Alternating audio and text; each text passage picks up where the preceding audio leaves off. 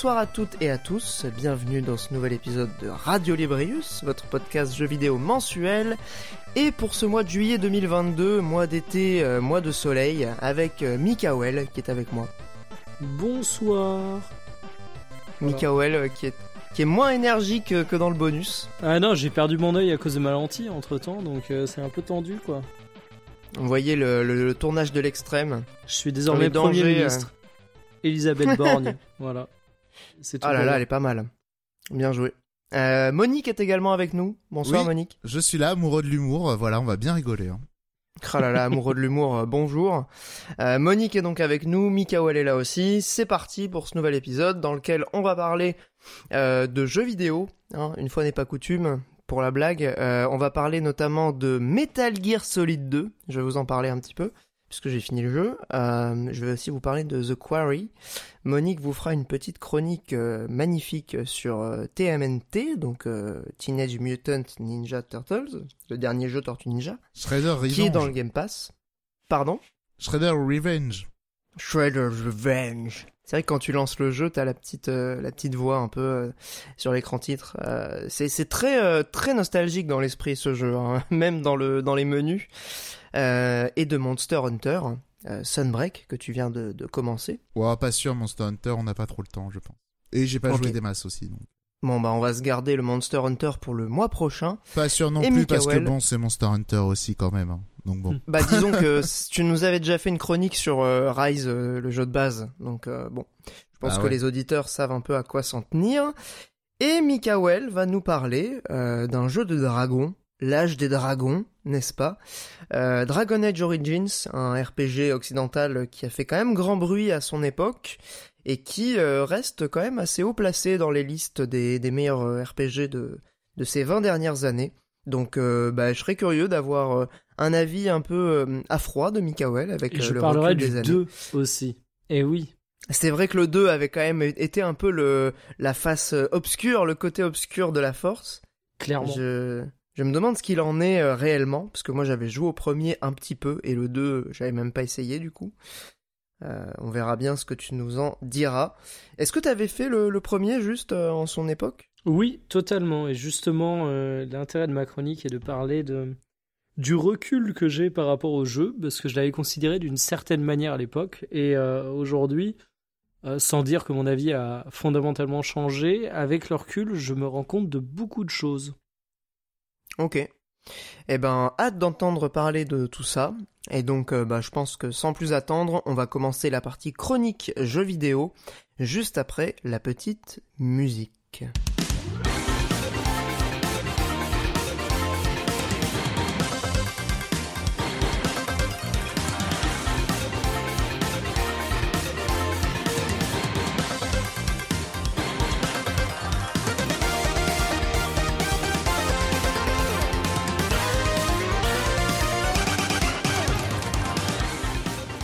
Nous voilà donc dans la partie chronique jeux vidéo et je vais commencer du coup avec The Quarry, le dernier jeu de euh, Supermassive Games, donc qui était connu notamment pour euh, Until Dawn, vous en souvenez, euh, cette expérience interactive cinématographique, voilà, qui était sortie il y a quelques années sur PS4, qui reprenait énormément des codes du slasher movie. Donc on était avec une, une bande d'adolescents dans une maison dans la forêt il euh, y avait un tueur, il fallait euh, essayer de sauver le, plus de personnes euh, possible. Et c'était, bon, on va dire dans la lignée en termes d'interaction et de, gameplay des jeux de quantique. On était vraiment sur histoire à choix multiples, QTE pour les phases un peu d'action, dialogue également que tu peux décider en temps réel, et quelques phases d'exploration quand même assez minimalistes, on va le dire, dans lesquels tu pouvais récupérer des objets, quelques petites, euh, voilà, quelques petits collectibles. Euh, et puis ça, ça s'arrête là. bon, Until Dawn, moi je dois dire que ça m'avait pas laissé un, souvenir incroyable. C'était rigolo, mais c'était pas oufissime. The Quarry, en revanche, je trouve que c'est beaucoup plus intéressant.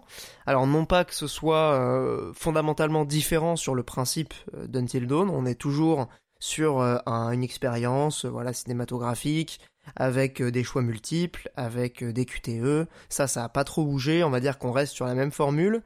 Mais ce qui est intéressant, je trouve, avec, avec The Quarry, c'est que plutôt que de se cantonner à un seul genre euh, horrifique, qui était donc le slasher euh, dans euh, Until Dawn, là en fait c'est une œuvre qui va aller piocher dans plein d'influences différentes. On va aller chercher du côté de tout ce qui est influence un peu redneck, film d'horreur, on va dire, qui se déroule dans les États du Sud américain. Donc par exemple La colline des yeux, etc. On va aller puiser dans cette influence-là. Euh, évidemment, on va aller puiser aussi du côté de du fantastique, beaucoup plus assumé. Euh, et, en fait, c'est un mélange comme ça de différentes influences. Il y a du slasher aussi, évidemment, puisqu'on on garde quand même un peu les bases de, de Until Dawn. Et, euh, et, je dois dire qu'on a plutôt apprécié. En fait, on a même refait le jeu une deuxième fois pour tester les différents embranchements. Ce que en général, j'ai pas trop tendance à faire dans les jeux comme ça.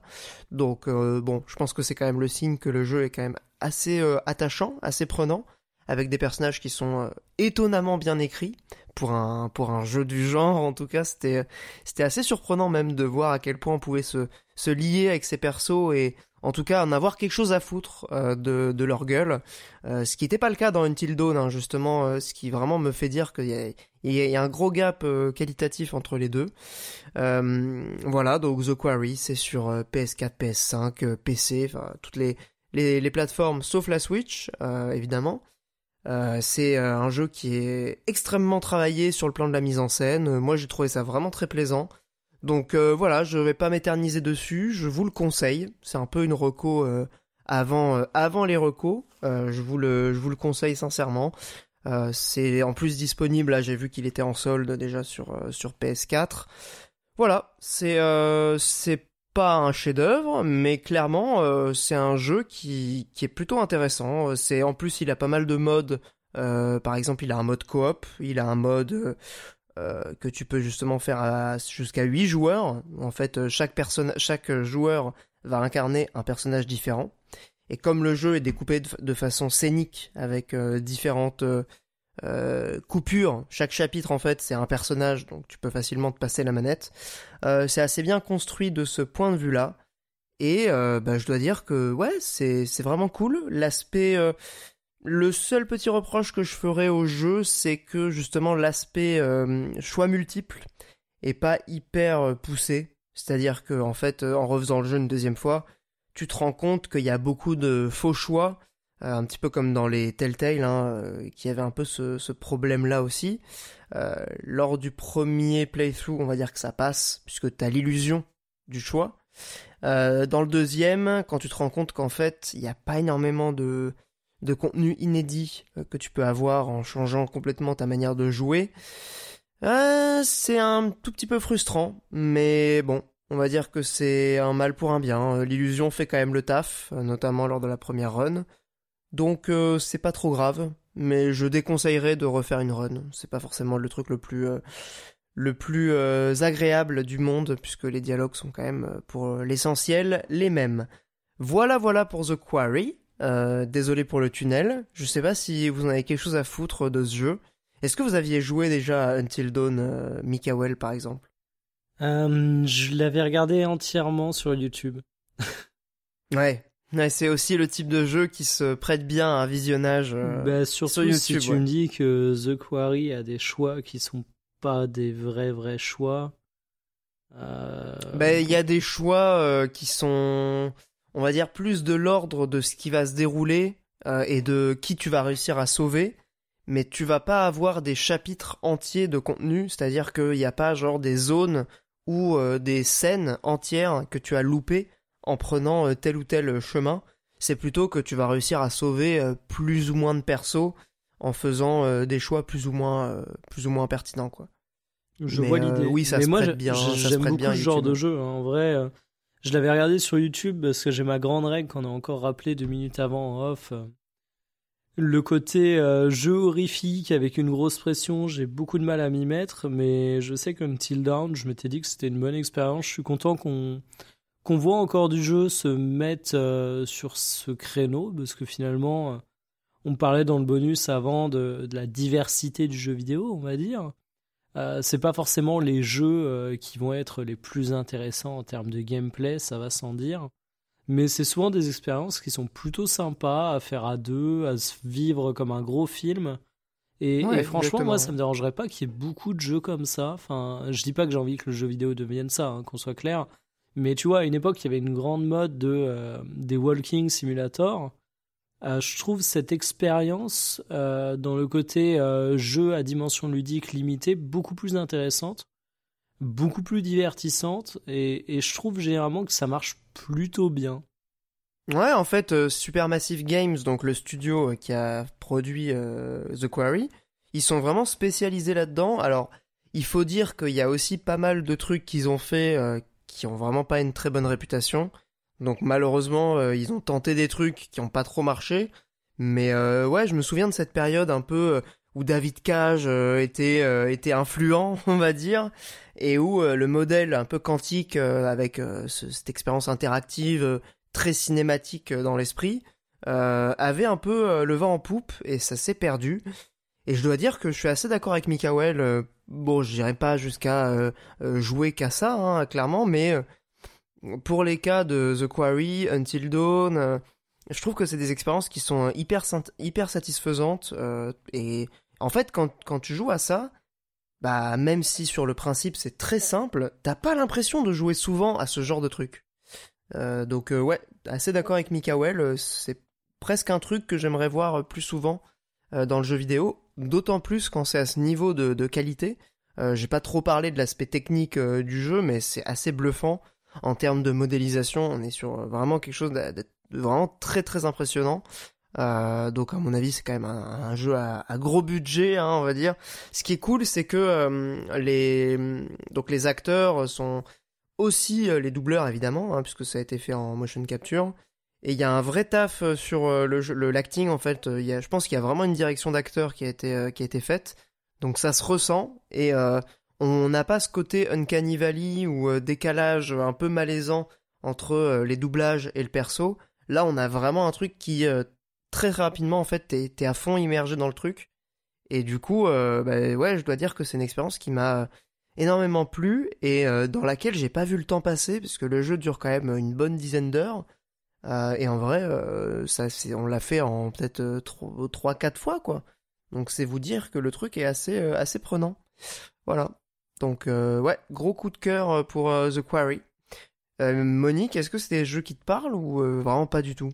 Alors ça dépend, j'ai fait quelques Telltale hein, quand même, Walking Dead. Ouais, on est sur on est sur le même le même schéma. Je suis même allé au bout de Walking Dead. J'ai fait partie de ces rares élus.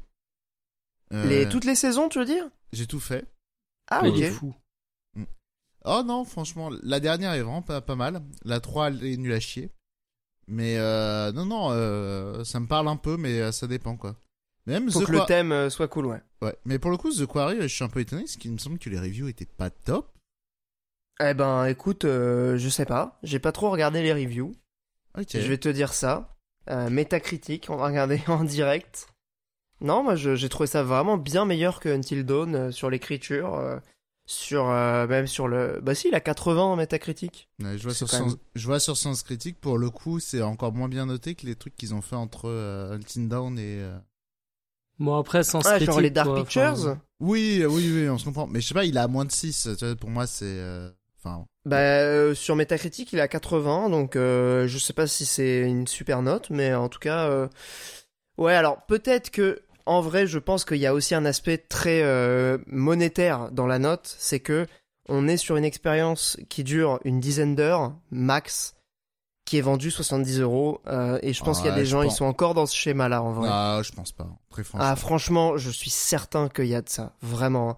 Le hmm. côté durée de vie, rapport euh, quantité de jeu pour le prix, c'est encore un truc hyper présent dans les reviews. Hein. Moi, je, je vraiment, je, je, mentionne même pas cet aspect-là. Je parle vraiment de l'expérience en tant que telle. mais je suis sûr que euh, le jeu, il est aussi défoncé par certains Ouais, parce que il coûte dans les 70 trucs, boules. euh, Dans un truc que j'avais passé, non, les gens ils se moquaient un peu de l'écriture, moi, de ce que j'avais vu quand même. Euh, mais après, c'était plus, euh, j'avais juste vu euh, des avis comme ça passer euh, sur Twitter, tout ça, où euh, ouais, les gens avaient pas l'air très convaincus. Mais bon, pourquoi pas hein, après. euh. Bah, disons que on est clairement sur, euh, enfin, c'est du, c'est un film, c'est volontairement référencé dans le, dans le, dans le, dans le cinéma de genre.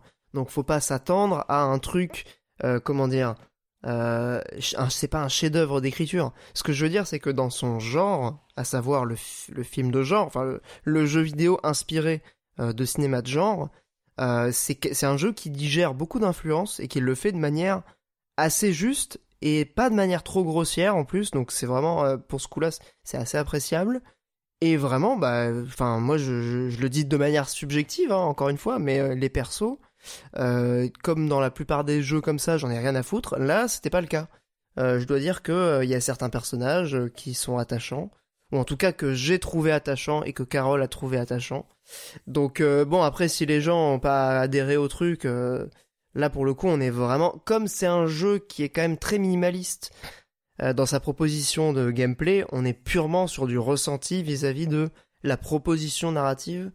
Euh, et euh, bah oui, du coup là on est vraiment sur de tu- la Tu subjectivité n'as pure. pas, quoi. tu n'as pas à justifier d'aimer des gens que les, les cochons de gamers ne, ne Bah, savent écoute. pas apprécier. C'est pas grave. Écoute, je, je, moi, je défends ce jeu-là euh, pour l'expérience euh, qu'elle- qu'il m'a procuré. Maintenant, j'irai voilà, pas, euh, j'irai pas faire une vidéo d'analyse sur The Quarry, mais, euh, mais non, non, vraiment. Après, peut-être que comme le dit Mikael, euh, il y a tellement peu de jeux de ce, de ce calibre-là, dans ce style-là. Euh, J'avoue que j'avais un peu laissé béton euh, toute la partie euh, Dark Pictures. euh, j'ai pas trop joué, euh, notamment parce que les reviews étaient pas bonnes. Mais là, enfin, bon, moi je, je suis encore un gars de la lecture de la presse et tout.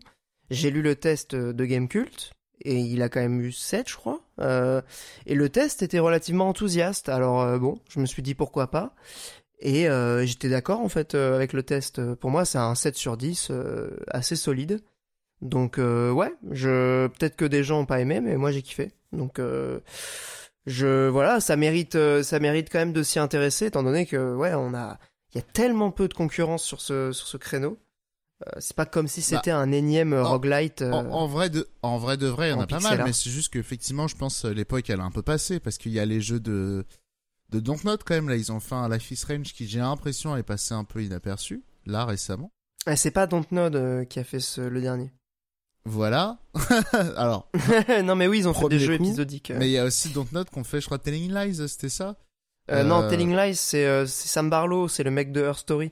Euh. Dontnod, ils ont fait euh, Twin Mirror, euh, qui est un Voilà. autre jeu narratif, euh, qui a un peu bidé pour le coup. Ouais, il a bidé celui-là. Mais non, mais je pense que oui, effectivement, ça, ça a peut-être un peu euh, fait son temps cette formule-là. Et les gens sont peut-être passés à autre chose. Comme les jeux Telltale, au final, ils sont pas revenus, je crois. Ils ont fait le Walking Dead et finito. Mais ils ont Euh, annoncé Wolf Among Us euh, saison 2. Ah oui, c'est vrai, c'est vrai, c'est vrai.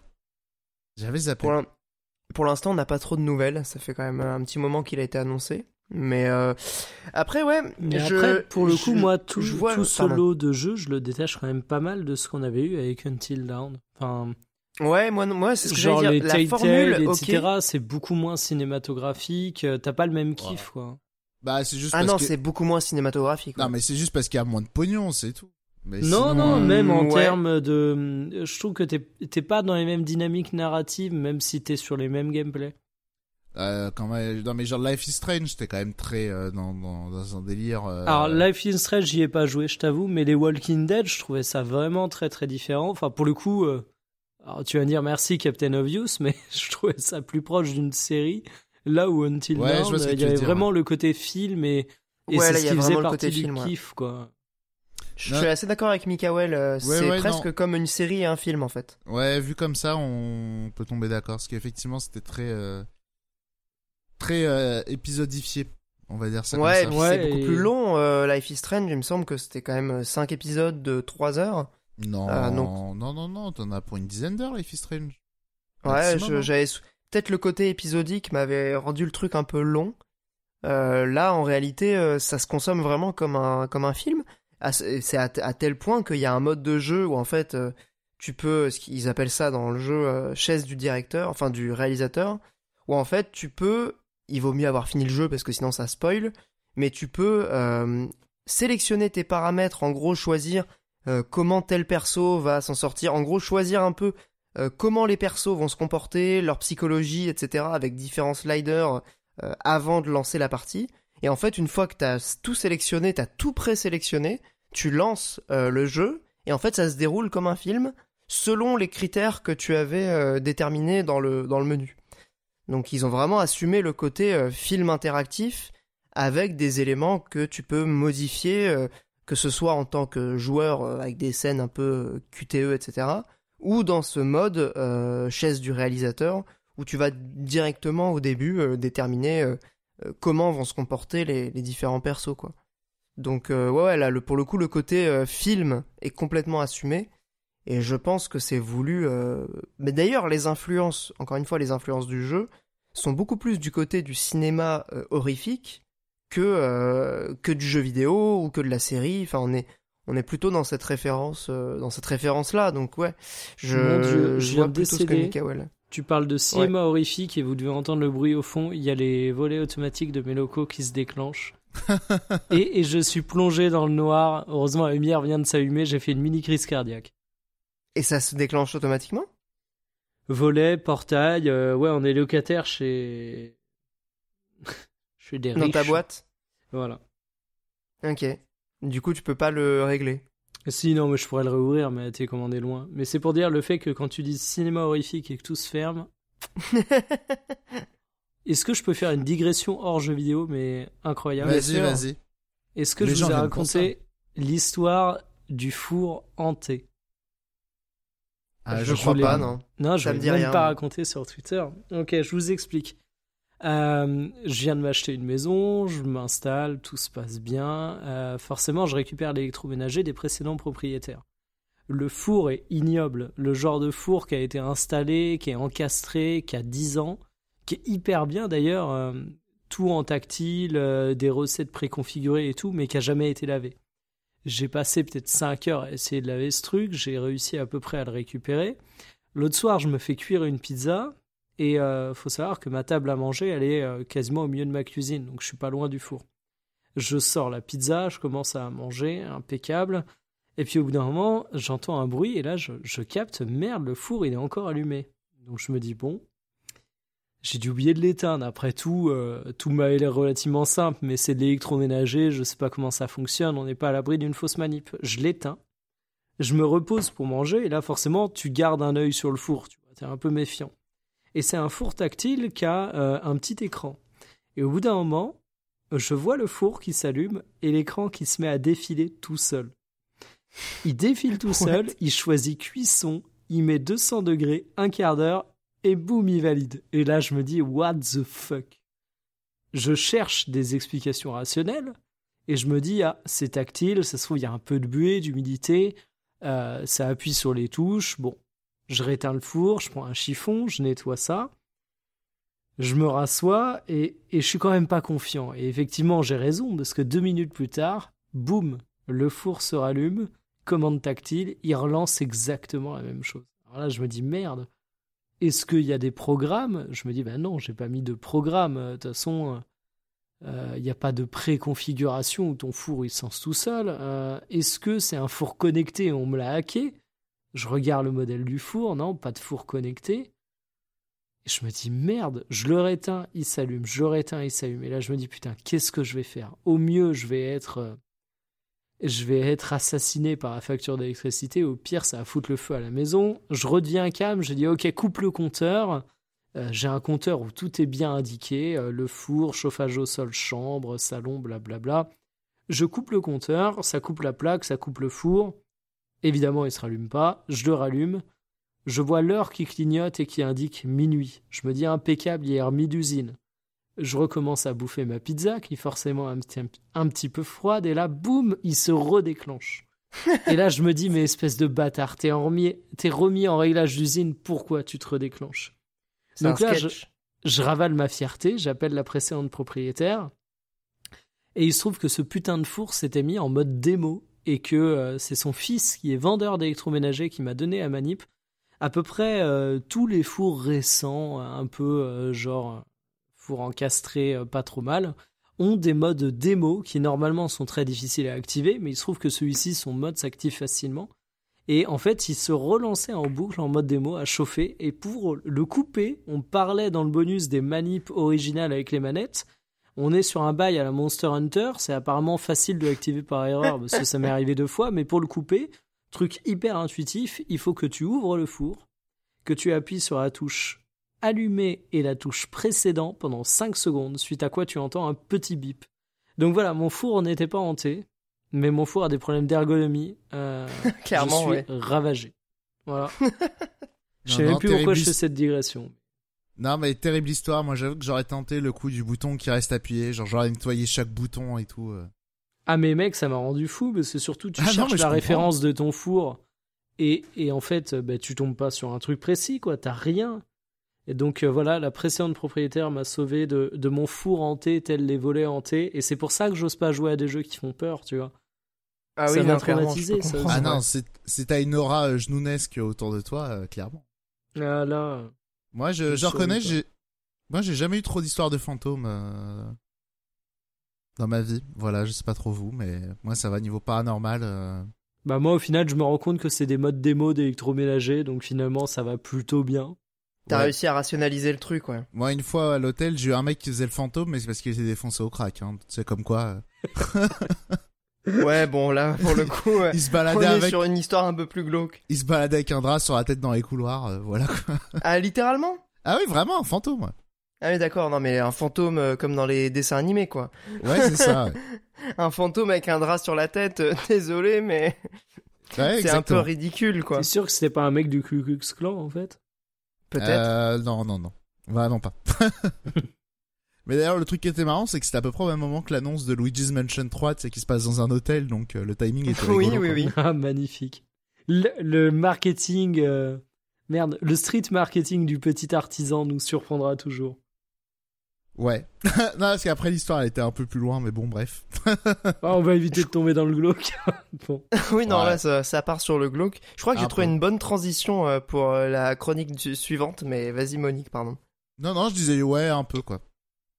Donc la transition magnifique, c'est, pardon, Mikael euh, a essayé de se faire cuire une pizza dans son four hanté. Et est-ce qu'il n'y a pas d'autres créatures qui aiment les pizzas euh, dans, les chroniques prévues? Eh bien si, il y a les Tortues Ninja qui adorent les pizzas. J'ai cru que euh, t'allais dire un truc raciste sur les Italiens. Non, je suis pas comme ça, moi. Je suis pas. moi, je cherchais les liens avec les dragons de Dragon Age. Autant vous dire que j'étais pas prêt de trouver.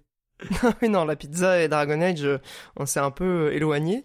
Euh, TMNT Shredder's Revenge, est-ce que c'est bien, euh, Monique? Est-ce que t'as kiffé? Alors, c'est pas mal, avec des réserves cependant.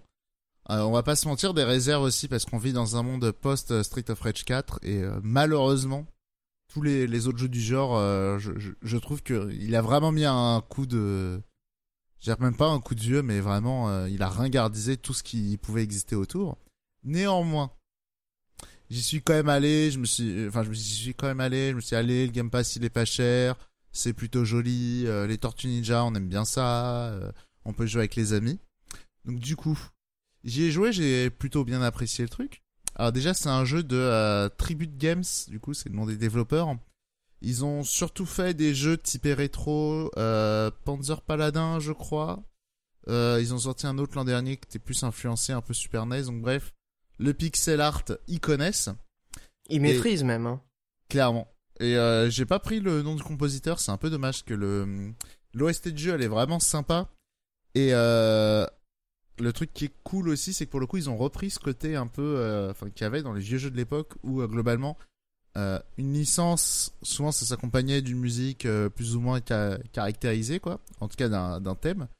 Et euh, là, ils ont fait en sorte quand même de faire pas mal de musique dérivée de l'opening. Donc ils ont fait pas mal de déclinaisons autour de ça, c'est avec pas mal de créativité. Il y a même des morceaux chantés. Et l'opening, voilà, il est chanté par Mike Patton de Fates No More. Voilà, si jamais on a des, des auditeurs férus de ce groupe.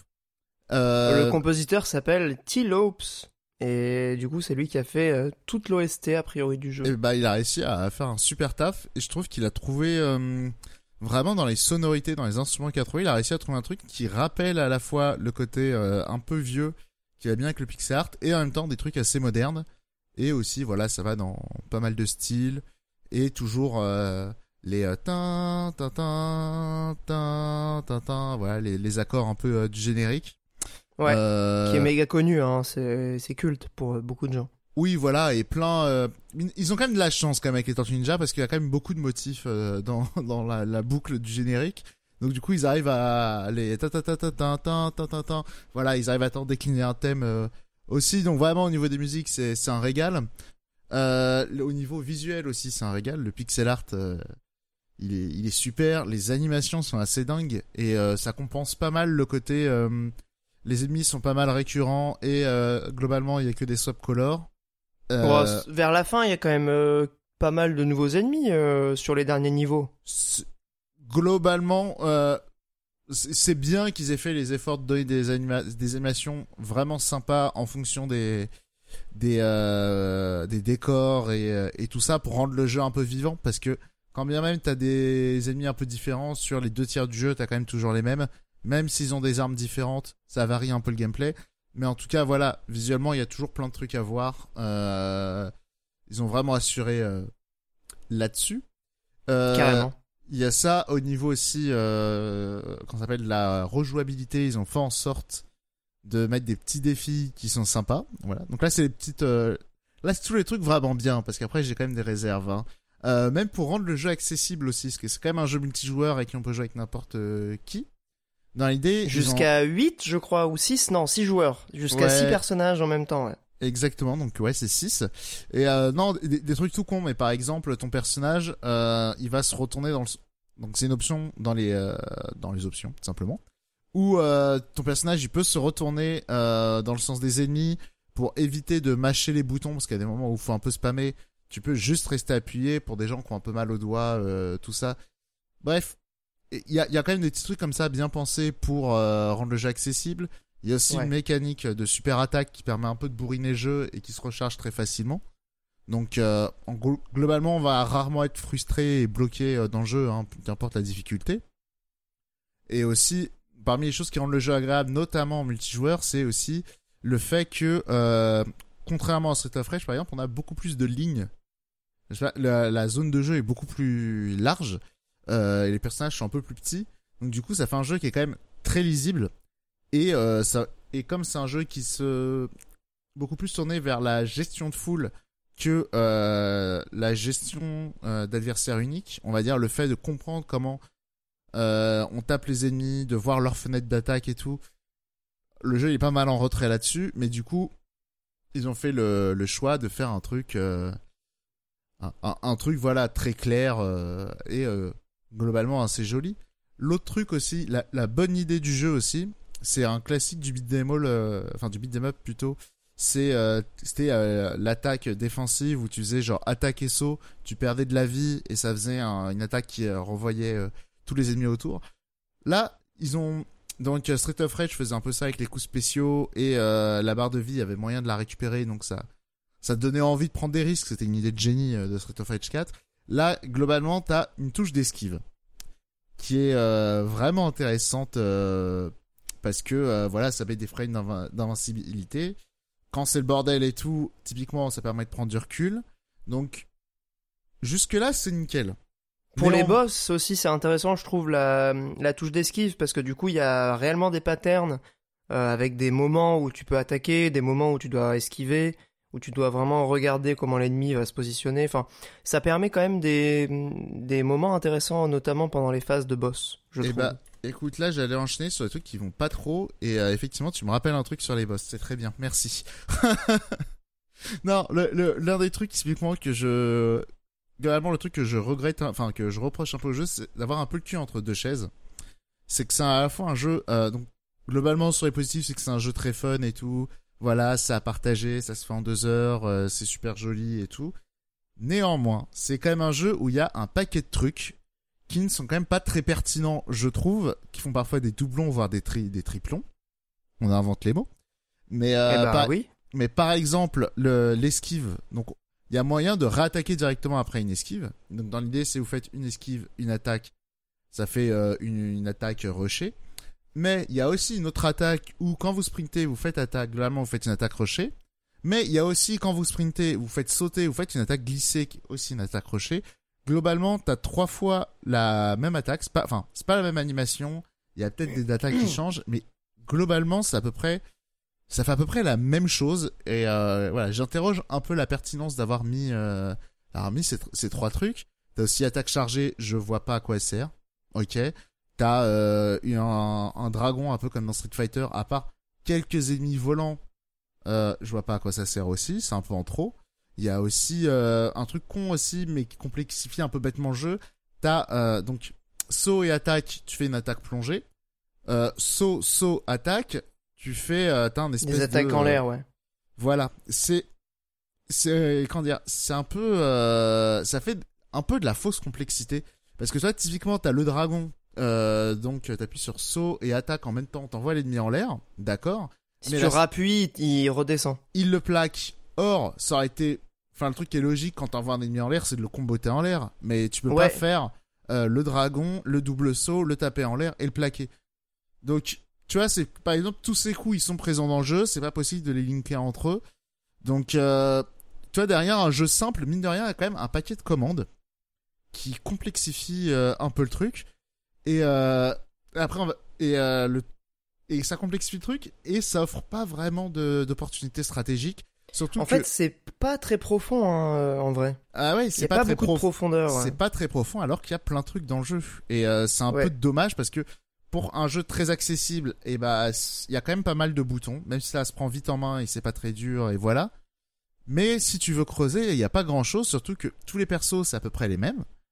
L'autre problème aussi d'avoir euh, des persos comme ça, c'est qu'il y a un mode histoire, on peut faire niveau par niveau, où on va débloquer bah, juste des barres de vie plus grandes, euh, des barres de super plus grandes. Bref, c'est vraiment du level up un peu con comme ça qu'on va voir dans le mode histoire, mais c'est propre à chaque perso. Donc Ça, c'est un peu débile, ouais. C'est vraiment débile, je trouve. bah, c'est super dommage parce que certes les persos c'est tous les mêmes, mais bon quand t'es euh... tu vois, ça peut être sympa aussi de tester à chaque fois un nouveau personnage. Bah le problème, Bah ouais, mais non. Bah, limité, hein. Exactement, tu te retrouves un peu euh, désavantagé. Du coup, pour le côté euh, très, euh, voilà, pour le côté très euh, part- euh, party gaming, tu vois, enfin party Ouais, game, c'est pas ouf, ça, ouais. Je confirme. c'est c'est pas un jeu hyper bien pensé euh, comme ça. T'as aussi le problème, l'un des petits problèmes des boss. Les boss sont plutôt pas mal designés hein, globalement. Ils sont, ils ont tous leurs petites spécificités. Néanmoins, il y a des boss qui ont euh, des, qui sont globalement invincibles mais qui ont des frames de vulnérabilité. Ouais. Et quand tu joues à plusieurs, ça multiplie leur barre de vie. Mais du coup, c'est euh, ça pose un, un peu un problème parce que dans l'idée, dans les combats et pour le coup, on a joué à 4 hier avec des amis. Euh, pour pouvoir mettre les dégâts de manière rentable euh, à un boss, c'est-à-dire que les quatre joueurs doivent être synchronisés au même moment où le boss il est euh, il- Vulnérable. il est free pour ouais vulnérable exactement. Euh, et pour plein de raisons, c'est pas toujours facile de synchroniser et ça peut faire des boss qui durent euh, anormalement longtemps. On va dire ça comme ça. Et euh, après, le dernier truc aussi où je suis un peu tempéré, c'est aussi sur les niveaux. Alors, il y a 15 niveaux, donc c'est beaucoup. Néanmoins, je les trouve un peu monothé- monothématiques, les niveaux. Et il n'y a pas grand chose en plus à ramasser dans les niveaux. Donc, certes, il y a le côté défi pour renouveler. Genre, typiquement, faut, faut faire, euh, faut tuer un, certain nombre d'ennemis avec un certain nombre d'attaques. Ça peut un peu renouveler le truc. Mais dans les niveaux, t'as peu de choses à ramasser. T'as pas d'armes comme dans un State of Rage, encore une fois. Et un autre truc aussi, c'est aussi, euh, y a, comme il n'y a pas vraiment de scoring euh, de notes et euh, de, euh, typiquement dans Street of Rage, encore lui, quand t'as la barre pleine et que tu prends un item de soin, tu gagnes beaucoup de points. Ou le fait de de pas utiliser des super attaques, ça te ramène beaucoup de points. Ça, ça fait que dans les niveaux, tu vas dire, ok, cette partie-là, faut que je l'aborde de telle manière parce que j'ai, il faut que juste après, je sois full vie pour avoir le bonus. euh, Enfin, comment dire, ça, ça, le scoring, mine de rien, ça offre un truc pour les gens qui veulent essayer de euh, passer un peu plus de temps sur, ouais, d'optimiser leur run, euh, enfin, les niveaux, quoi. et même de passer un peu plus sur le temps parce que globalement, le problème de jeu, c'est que je trouve que, alors, j'ai quand même joué une dizaine d'heures, hein, donc bon, voilà. Mais euh, quand bien même t'aimes bien le jeu parce qu'il est vraiment super agréable à jouer, il est, enfin, dans les mains, à l'œil, il est vraiment super. Euh, malheureusement, il n'y a pas grand chose pour tenir sur la distance et, euh, et c'est un peu frustrant, je trouve. Donc euh, voilà, globalement, c'est très chouette à prendre comme un party game en essayant quand même des, en essayant d'un peu comprendre comment ça marche, ou alors en s'en battant vraiment la tête. Si si on y joue vraiment pour se vider la tête en disant ouais j'appuie sur tous les boutons, c'est les tortues j'aime bien, je pense que c'est peut-être la meilleure manière de profiter du jeu. Ce qui est un peu dommage parce qu'ils ont essayé de mettre des trucs dans le jeu et au final, bah, euh, bah euh, voilà, c'est c'est pas un jeu euh, très intéressant à refaire et et à découvrir à découvrir si t'essayes de comprendre, bah c'est un peu frustrant quoi. Ouais, je suis assez d'accord euh, globalement avec tout ce que tu as dit, euh, même si je dirais qu'en fait, euh, le, pour moi, le principal problème, il vient aussi des modes de difficulté qui apportent pas énormément en fait. en réalité, il y a trois modes qui apportent pas vraiment de, de différence. C'est juste des questions de dégâts et de barres de vie. Il n'y a pas de pattern, il n'y a pas de d'animation de coups différents. oui, ce qui incite tu vois, si t'as pas envie de jouer au scoring, ça incite pas des masses à refaire les niveaux euh, en plus dur. Ouais, ouais, c'est un peu dommage. Non, non, mais euh, t'as raison. C'est vrai que ça aussi, je l'ai pas. J'ai vu aucune différence en changeant la difficulté. Alors c'est peut-être moi, c'est peut-être un manque d'attention, mais j'ai essayé un peu pour voir. J'ai pas vu de diff. Ouais, c'est pour moi ça c'est un des un des soucis parce que typiquement euh, le l'intérêt de refaire ces jeux, enfin en tout cas pour moi ça passe aussi par euh, évidemment, il y a la question d'optimiser, faire des meilleurs euh, niveaux, des meilleurs temps, etc.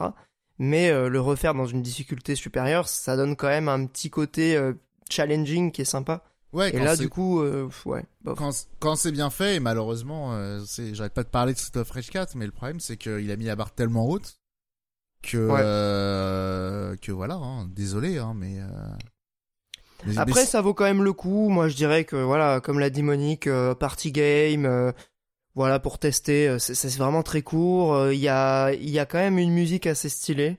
Ah j'ai insisté quand même sur la musique qui est vraiment super. Ouais, le, je vois que le, le, compositeur a bossé aussi sur Sonic Mania et Street of Rage 4. Ah. Donc euh, bah oui. Du coup on, on, comment dire on reste dans la dans la famille euh, et c'est un jeu qui a été développé du coup à Montréal par euh, notamment des anciens qui avaient fait le jeu Scott Pilgrim qui est pas ouf mais qui est très beau aussi. Alors je crois que c'est que le directeur artistique qui était de Scott Pilgrim. Ouais bah peut-être. Du coup ça se ressent dans la DA qui est qui est super.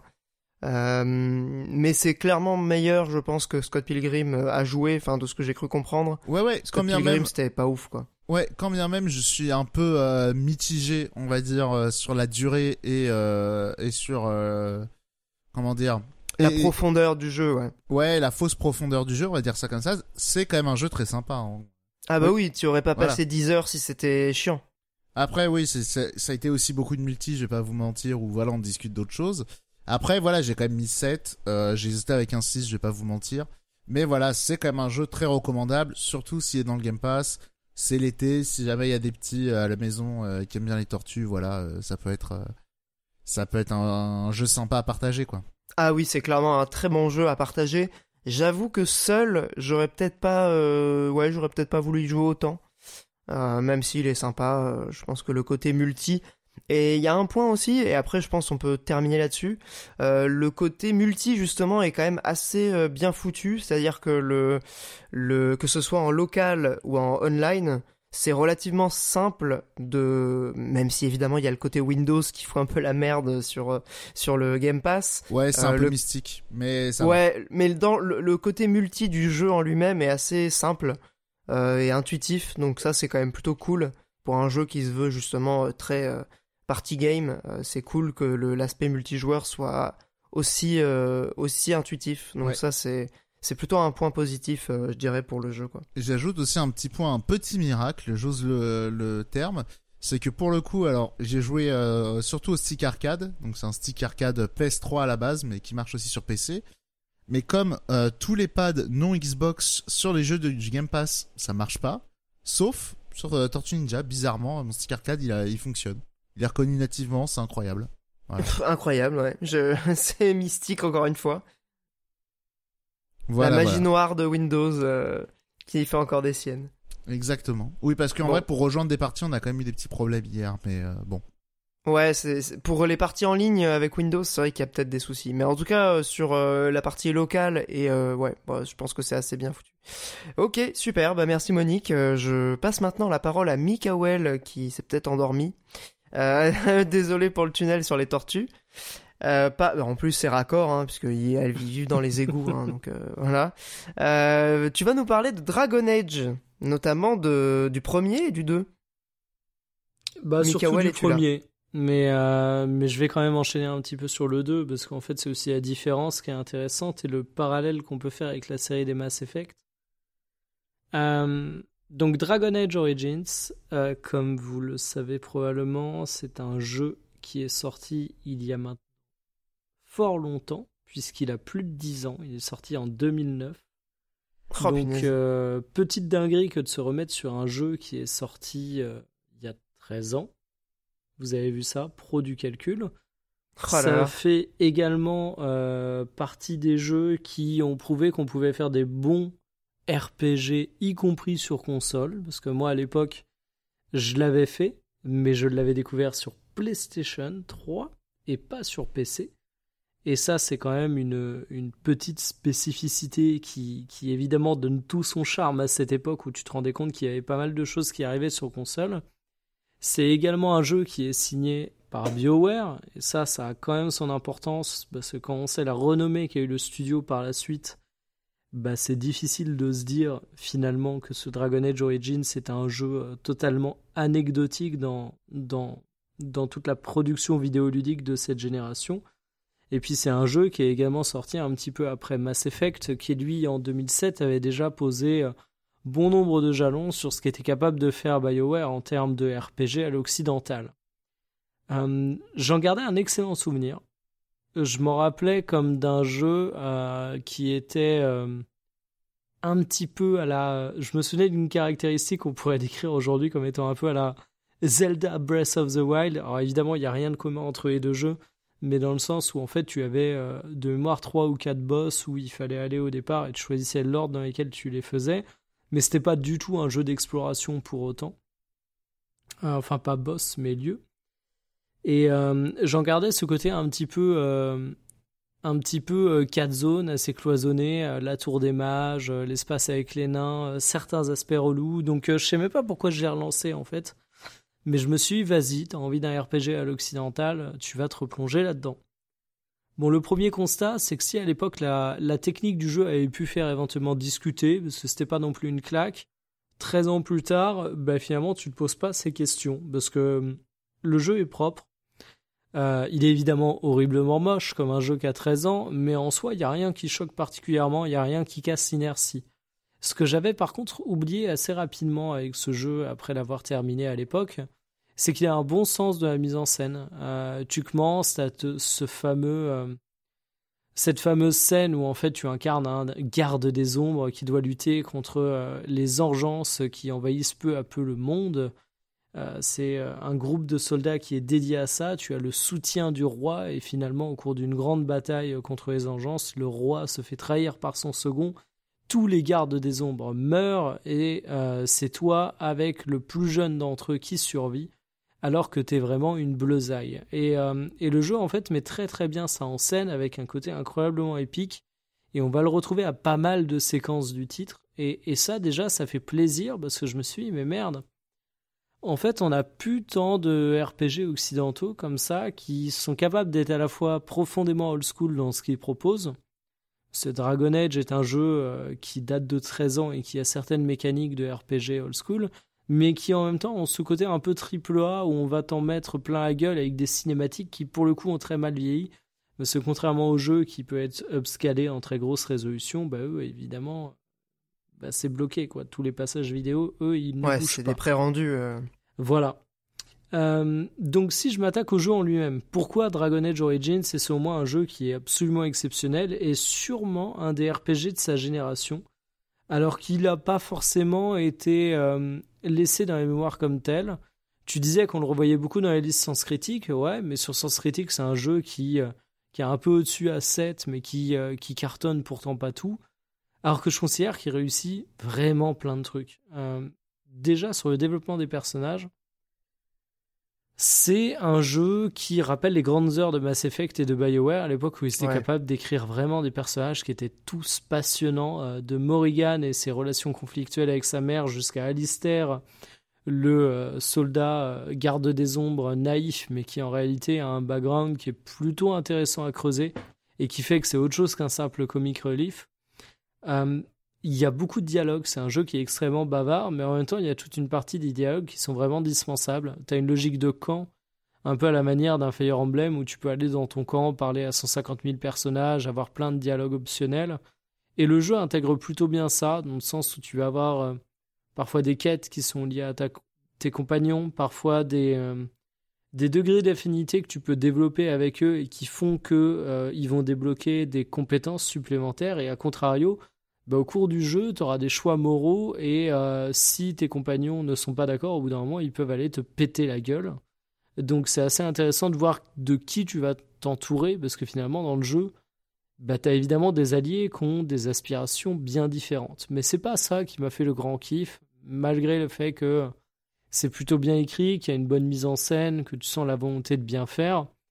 C'est vraiment le système de monter les personnages. Où en fait, tu commences sur un truc relativement classique. Tu choisis est-ce que tu es guerrier, est-ce que tu es mage, est-ce que tu es voleur. Mais après, tu as des sous-spécialisations. Et en fait, euh, contrairement à beaucoup de RPG qu'on voit aujourd'hui, ils n'ont pas cherché à simplifier le truc. Euh, tu as tes points sorts que tu vas pouvoir mettre, tu as des points métiers que tu vas pouvoir mettre, tu as des points de caractéristiques que tu vas pouvoir mettre, et tu vas pouvoir monter des persos assez atypiques. Tu vas évidemment avoir une équipe où tu contrôles plusieurs personnages avec un système de pause active, mais tu peux également le jouer un peu plus en action. Et en fait, ben moi je me suis retrouvé à jouer un mage qui au départ était un, perso qui se joue à distance. Et au fur et à mesure que j'avance, euh, tu te rends face à des événements qui te permettent d'avoir des spécialisations. Tu peux complètement en louper. Par exemple, tu as une spécialisation qui est euh, mage du sang, qui est un truc qui est prohibé dans l'univers de Dragon Age qui est euh, vraiment le côté euh, sorcier maléfique, euh, tu peux l'avoir que si à un moment tu passes un pacte avec un démon, qui est une chose que tu n'as pas forcément envie de faire par rapport au scénario du jeu, mais qui est le seul moyen d'avoir cette putain de spécialisation. Bon, il se trouve que moi je me suis tourné vers le guerrier mystique et en fait tu as ton mage qui se retrouve à avoir un sort qui lui permet de porter des armures lourdes, qui a un sort qui lui permet d'avoir finalement les dégâts physiques qui sont définis par la magie et non plus par la force. Et en fait, t'as des sorts en plus de résistance. Donc tu te retrouves avec un mage qui devient le perso le plus tanky du jeu. Et tu te retrouves comme ça avec quelques petites spécialisations qui peuvent être faites et, euh, et des développements de personnages qui sont géniaux. Et en fait, si au départ, bah, le jeu il te donne l'impression que tu as quatre lieux à aller avec une map où euh, tu as accès à des zones euh, qui sont pas très ouvertes, bah, tu te rends compte qu'au fur et à mesure, tu as plein de points d'intérêt qui se créent sur cette carte, que tu as des éléments un peu plus secondaires qui commencent à apparaître, que t'as des éléments qui sont plus disponibles au bout de certains passages dans le récit, parce que c'est plus cohérent avec le, scénario. Et en fait, euh, j'ai vécu une grosse expérience de RPG comme j'en avais pas vécu depuis pas mal de temps. Je, garde un excellent souvenir du dernier Dragon Quest, par exemple, parce qu'il avait un système de combat au tour par tour, et j'adore le tour par tour. Ici, c'est du temps réel, mais ce que j'avais dit à l'époque, c'est qu'on avait un perso qui parlait pas, où on n'avait pas le côté euh, choix de dialogue ultra important et constitutif du jeu. Et on n'avait peut-être pas un côté épique, euh, aventure, euh, qui était vraiment très présente. Et en fait, je trouve que dans Dragon Age, on l'a. Et il fait une bonne liaison entre ce qui peut me plaire dans les RPG occidentaux et ce qui peut me plaire dans les JRPG. Il retrouve quand même ce côté pas loin du JRPG avec des moments assez cultes, épiques, des retournements de situation, euh, un effort sur la mise en scène qui est plus important. Donc vraiment un énorme kiff pour moi. C'est pas un RPG qui est particulièrement long et euh, tu disais Olbius à propos euh, des jeux qu'on qualifiera par facilité de jeux films interactifs que certains se faisaient casser par rapport à leur durée de vie. je pense que Dragon Age est également un RPG qui est sorti il y a 13 ans, à une époque où l'argument de la durée de vie était encore très très fort. Et c'est vrai qu'il est plutôt court pour un RPG. il est quand même plus long qu'un Mass Effect, mais il est plus identifié RPG parce qu'il y a vraiment le côté euh, héroïque fantasy euh, pas cliché parce qu'il y a beaucoup d'influence mais euh, très très classique. Et je pense que ça lui a fait un peu de mal alors que tu vois 13 ans plus tard je me dis waouh en fait sur cette période est-ce qu'il y a des RPG qui réussissaient autant les personnages le côté épique la liberté mais qui en même temps laissent certains passages scriptés euh, le fait de monter les persos comme tu veux, le côté action mais en même temps pause active, parce que dès que tu montes dans les difficultés, c'est un jeu qui peut être euh, démoniaque et qui peut être incroyablement dur et qui t'oblige seconde par seconde à mettre pause et bien décider tes sorts. Enfin, il réussit absolument tout. Et là, du coup, j'ai fait l'erreur de lancer le 2. Alors le 2, euh, faut savoir que c'est un une jeu réputation quand même incroyable, hein, le 2. euh, Voilà. Et, et moi, tu vois, j'ai pas relu les tests de l'époque. Et je me suis dit, bon, à tous les coups, euh, il se fait défoncer parce qu'il y a une grosse simplification du gameplay. Et euh, ça a été la tentative de Mass Effect 2 de Dragon Age, c'est-à-dire un tournant plus action, mais qui a été raté. Et en fait, bah, en le relançant et en jouant quelques heures, je me suis pris dans la face le fait que, bah non, en fait, même à l'époque, c'était pas pour le côté action que les reviews défonçaient le jeu. C'est juste qu'il avait dû être produit dans des conditions absolument euh, terribles, à tel point que c'est peut-être ce genre de trucs qui ont détruit un petit peu la marque euh, que représentait le studio BioWare. ouais, Parce qu'effectivement, tu as des environnements qui sont complètement vides. Et pourtant, il y a des bonnes idées. Hein. Euh, Tu retrouves Clémet, euh, la mère de Morrigan. Tu as un côté croisé dans les récits qui est plutôt intéressant. Mais environnement vide, euh, perso allié avec toi, où tu peux pas modifier leur équipement. C'est une espèce de dinguerie pour un RPG de ce style. Euh, un système de progression qui a été simplifié, mais ça, j'étais prêt à l'accepter pour un jeu un peu plus action mais en fait le jeu ne semble pas fini et semble avoir des problèmes de production absolument énormes. Tout est Ah, vide, tout est creux, tout fait faux. Et c'est vraiment l'inverse d'un Dragon Age Origins où, malgré le fait que le jeu est vraiment vieilli, il n'est pas non plus ultra ambitieux à te mettre des villes colossales, etc. Donc il fait pas trop vide, il fait pas trop creux. Mais là, tu sens vraiment le jeu qui, a été rushé, qui a été mal fini, qui avait des ambitions euh, qui étaient complètement déconnectées. Et en fait, ça marche pas du tout. Et je suis dégoûté. Parce qu'en fait, la promesse du côté plus action, moi, ça aurait pu me parler. Et j'adore la patte graphique du jeu. Alors techniquement, euh, ça lui permet de plutôt bien vieillir aussi si on prend juste les modélisations et les bâtiments. Mais en fait, euh, c'est tellement vite que tu peux même pas profiter de la patte graphique. Et euh, t'as Le des 2 en- a une patte graphique différente du premier, tu veux dire? Ouais, il a un côté un peu cartoon en fait. Ok. Et euh, en fait, à des moments, tu vois que ça peut être bien. Genre, quand t'es dans la ville, tu regardes les bâtiments et tu dis, ah, il y a un petit truc. Mais derrière, t'es dans des espèces de prairies où là, la direction artistique, enfin, t'as un espèce de verre délavé partout complètement vide. Tu dis, mais qu'est-ce qui se passe? Et en fait, par rapport aux mécaniques de gameplay, ben, malgré le fait que ce soit action, c'est pas le problème. C'est que il y a plein de trucs qui sont pas creusés euh, par rapport aux relations avec les personnages, c'est la même chose. T'as beaucoup moins de choix qui sont réellement des vrais choix qui ont un impact sur l'histoire. Donc en fait, euh, je me suis repris dans la gueule le fait que Dragon Age 2 est d'autant plus une déception qu'il aurait véritablement pu être le Mass Effect 2 de la série Dragon Age, mais que euh, je, veux me repencher sur est-ce qu'il y a eu des cahiers de développeurs, des trucs qui sont sortis plus tard sur les conditions de production du jeu, mais ça pue les conditions de production dignes d'un enfer en fait sur ce jeu. Donc euh, ça m'a recalmé pas mal et, et ça m'a ça m'a mis une immense tristesse en sachant que Dragon Age Inquisition j'avais fait à l'époque c'était un jeu qui avait été beaucoup décrié mais moi que j'avais plutôt apprécié dans son côté euh, MMORPG solo ce qui est évidemment une proposition extrêmement particulière et c'est normal que ça ait pas plu à plein de personnes et puis enfin, je vais conclure cette chronique en rappelant un truc que tout le monde a oublié, c'est que Dragon Age 4 euh, a été annoncé et qu'on l'attend. Oui, c'est vrai, ouais. Ça fait longtemps qu'il a été annoncé. Oui, ça pue du cul, hein, on va être honnête.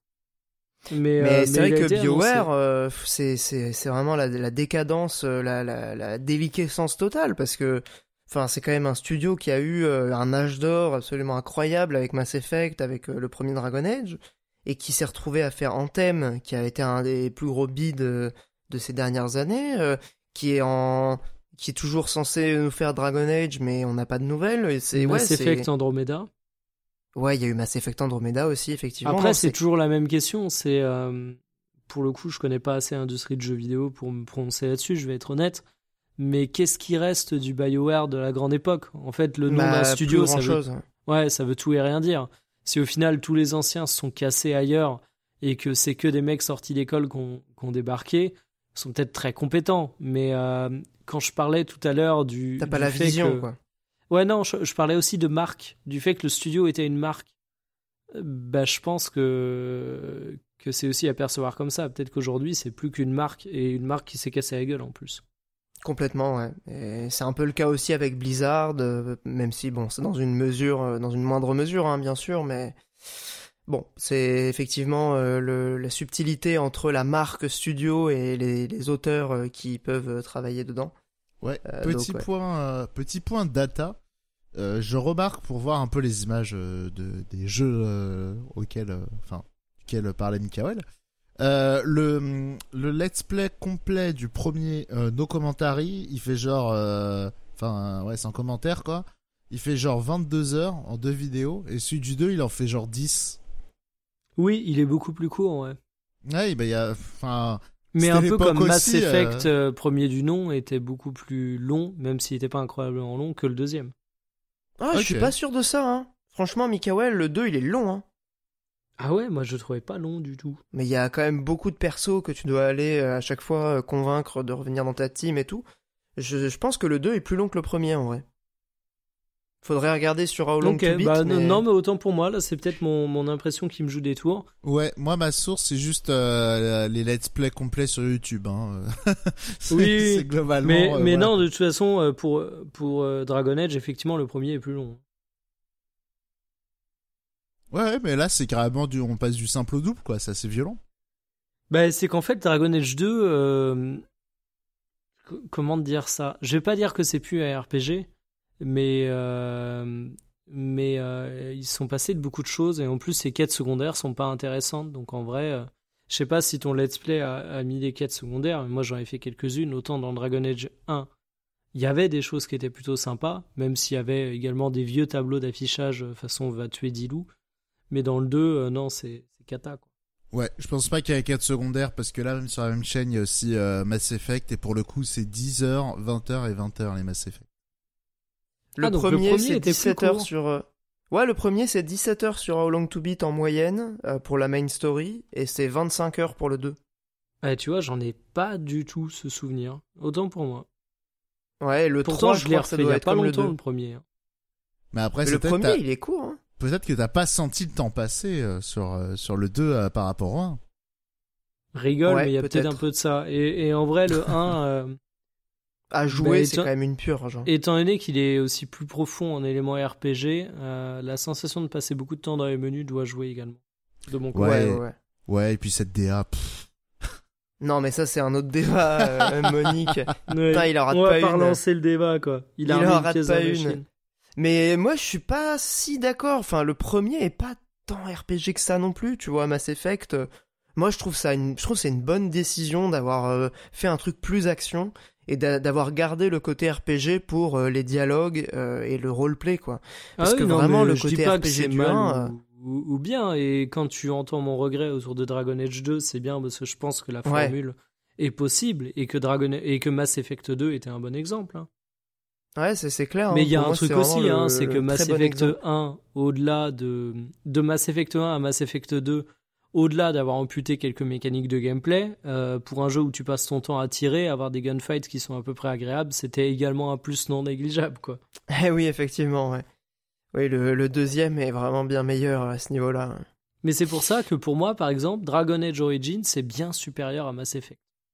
Et qu'en fait, Ah ouais si, euh, si Dragon Age Origins avait eu des suites de la qualité de Mass Effect, je pense qu'on en parlerait comme d'une série aussi culte que Mass Effect. Ouais, c'est c'est probable. Hein. C'est Inquisition. euh, je sais pas ce que t'en as pensé du coup euh, si t'y avais joué. Si, je te l'ai dit, en MMO solo, plutôt cool, mais clivant, quoi. Alors- Ouais, par par rapport aux deux premiers, enfin au premier, euh, c'est pas c'est pas ça. Mais ils sont partis encore dans un autre sens avec Inquisition. Ouais, petit point euh, data aussi, il y a l'un de vous deux qui a mis 9 et il y a l'autre qui a mis 8 hein, Pour le premier? Pour Inquisition. Ah, moi j'ai trouvé ça euh, sympa, mais j'ai mis 9 Ou 8, on sait pas.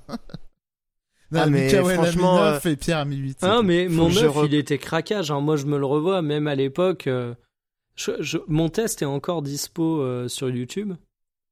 Euh, tu- vois que je dis beaucoup de problèmes du jeu. Je me le suis rematé, euh, bon, évidemment, deux minutes, mais euh, je défonce le jeu sur pas mal d'aspects. Mais à l'époque, moi, le côté MMO solo m'avait ultra plu. Ça, correspondait en fait à un besoin de ma vie, donc la note est, vraiment bidon. Non, mais il y a aucun problème à craquer sur des jeux. Hein. Moi, le premier, je mets des fois des, des notes beaucoup trop élevées à des jeux qui méritent pas. Hein. Pas de souci. Non, parce qu'en vrai, ils méritent pas. Hein. Disons clairement, euh, Inquisition, je mettrais ma vraie note 7 clivant, tu vois.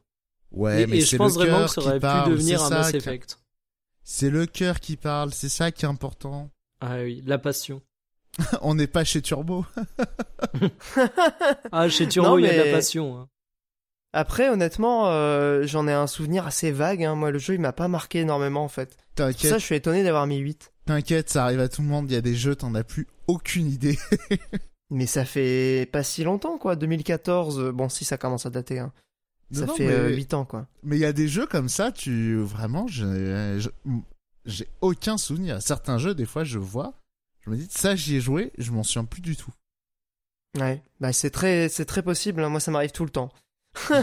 J'en ai pas des masses comme ça, mais il y en a vraiment certains comme ça, ce qui m'ont. euh, Genre, Après, il y a, y a- genre les Deus Ex, alors c'est un peu ma vanne, j'ai déjà regardé ah des putain de ouf. J'ai déjà revu, j'ai déjà revu des images pour me dire ah oui si c'est vrai qu'il y avait ce truc là.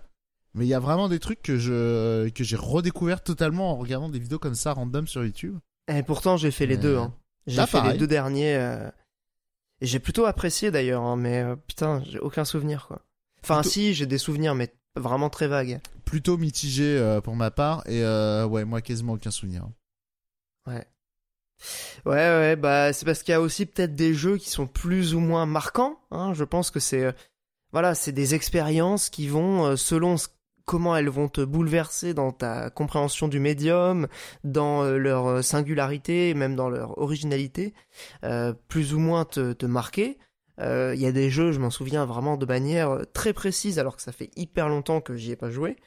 Euh, et je pense que le jeu dont je vais vous parler maintenant assez brièvement, hein, parce que je pense que ça vaut pas forcément le coup de revenir non plus en détail, puisque c'est très connu. Metal Gear Solid 2, je poursuis ma ma découverte des Metal Gear en, en comment dire en blind quoi, en novice, à l'ave- à l'aveugle, puisque je ne connais rien à cette série. Bah si, je connaissais un jeu avant de me lancer dans mon périple. C'était Metal Gear Revengeance euh, Rising, donc le jeu euh, de Platinum, euh, qui est donc avec le même personnage du coup que que Metal Gear Solid 2, donc je trouve ça assez cool de découvrir le 2 après avoir joué à, à Rising. Ouais mais t'as fait fait aussi Metal Gear Solid entre temps quand même. Oui, bien sûr, mais Metal Gear Solid, il n'y a pas le personnage de Raiden dedans. Oui mais le 2 est quand même c'est c'est compliqué de jouer à Metal Gear Solid 2 sans avoir fait le premier quand même. Ouais, ouais, je pense. Ouais, bah, il y a beaucoup, beaucoup de références au premier. Il y a les personnages que tu retrouves. Euh, le simple fait d'avoir le prologue avec Snake, euh, si t'as pas joué au premier, t'as pas, ne serait-ce que le plaisir de retrouver le personnage. Ouais et l'un Euh. des twists majeurs du jeu repose sur le fait d'être la suite du premier quand même.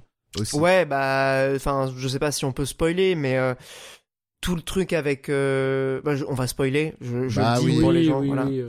Tout le Le- truc avec le euh, Liquid, si t'as pas fait le 1, tu captes pas de- du tout qui c'est. Ouais, mais je pensais surtout avec le côté simulation, le côté reproduction d'événements. Ah oui, le fait de vécu. refaire les mêmes choses, ouais, ouais, bah ça c'est vraiment le côté méta du jeu qui est qui est indispensable du coup d'avoir fait le premier pour pour le capter, ouais. ouais. Ouais, qui, qui explose vraiment au grand jour dans le 2, même si en vrai c'était déjà présent même dans Metal Gear Solid en vrai.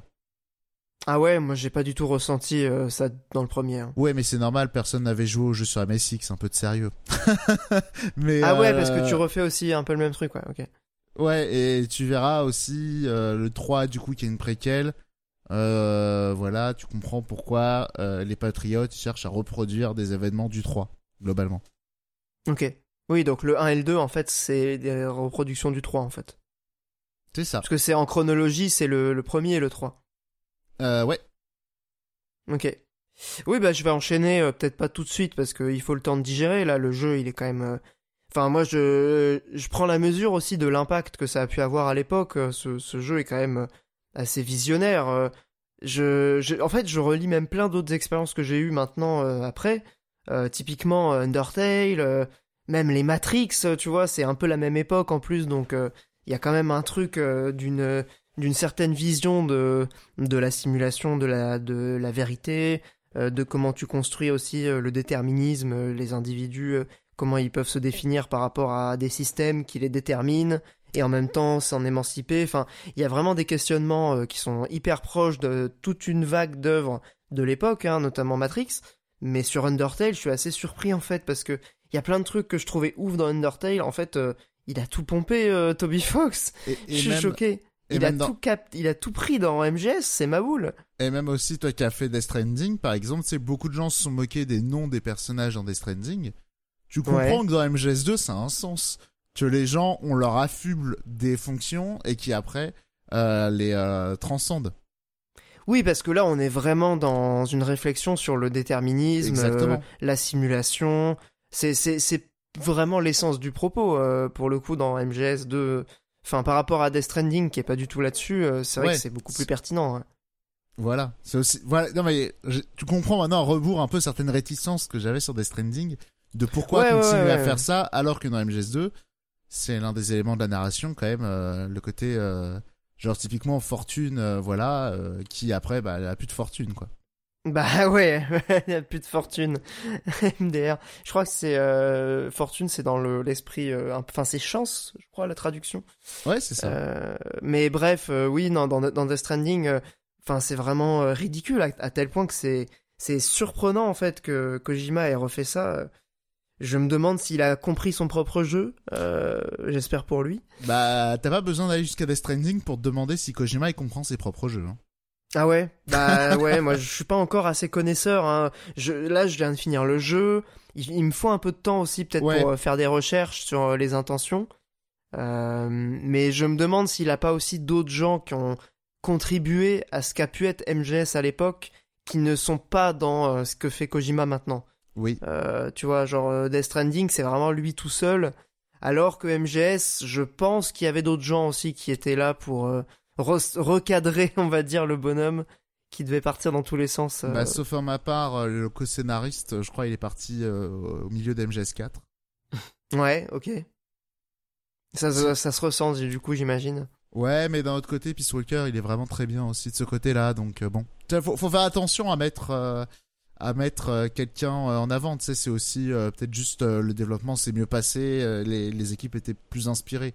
C'est peut-être Ouais, aussi c'est juste un- des choses c'est comme un ça aussi. travail hein. collectif, encore une fois. Ah oui, euh, clairement. c'est il y a probablement plein d'idées qui viennent de plein de gens différents et donc c'est compliqué de de sacraliser l'auteur euh, Kojima même si je pense qu'il a un, un rôle euh, effectivement qui doit être essentiel dans le jeu dans toute la production de la série Metal Gear euh, et Metal Gear Solid je pense qu'il est il est clé évidemment hein, mais Ma- ma- c'est voilà il y a pas que lui quoi Mais parmi les trucs très intéressants aussi, euh, parce que du coup, euh, on parlait un peu euh, dans les MP, le truc qui est intéressant, c'est que Pierre, il a joué à MGS2, il ne connaissait rien du jeu. ah non mais moi j'ai tout découvert euh, Mais c'est... Moi, le, le moment, le moment avec Raiden à poil et euh, le côté euh, méta avec euh, les glitches euh, et là où tu es en train de, tu, c'est à ce moment-là que tu captes vraiment le côté simulation, les multiples niveaux de réalité qui se superposent, qui s'imbriquent. Enfin, moi, ça m'a mindfuck. Euh, J'étais là, c'est incroyable, c'est incroyable. Carole en est témoin. Je, j'étais comme un fou hein, à ce moment. Il m'a, il m'a vraiment retourné le cerveau. C'est incroyable ce passage. euh. c'est un, Toute peu la plus... fin est ouf. Hein. c'est un peu plus explicité, mais après, c'est vrai que le, le problème du jeu... Alors toi, c'est vrai que tu l'as fait euh, sur le temps long. Et euh, Ouais, ouais, j'ai fait des par petites sessions. euh, Enfin, je faisais des sessions quand même de une heure à chaque fois, hein, mais je jouais pas tout le temps, quoi. ouais, c'est c'est intéressant parce que pour le coup, moi, je trouve que c'est un jeu qui gagne à être fait en, en peu de sessions. Mais c'est vrai que c'est aussi un jeu qui, euh, je sais pas si t'as trouvé, mais qui est un peu, euh, comment dire, un peu boursouflé.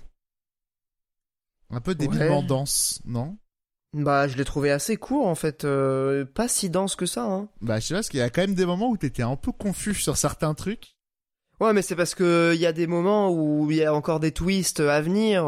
quand t'as pas fini le jeu, tu comprends pas tout, mais je trouve que le jeu se termine de manière assez claire. Ouais, le truc sur Solidus, quand même, c'était un peu compliqué dans mes souvenirs. hein.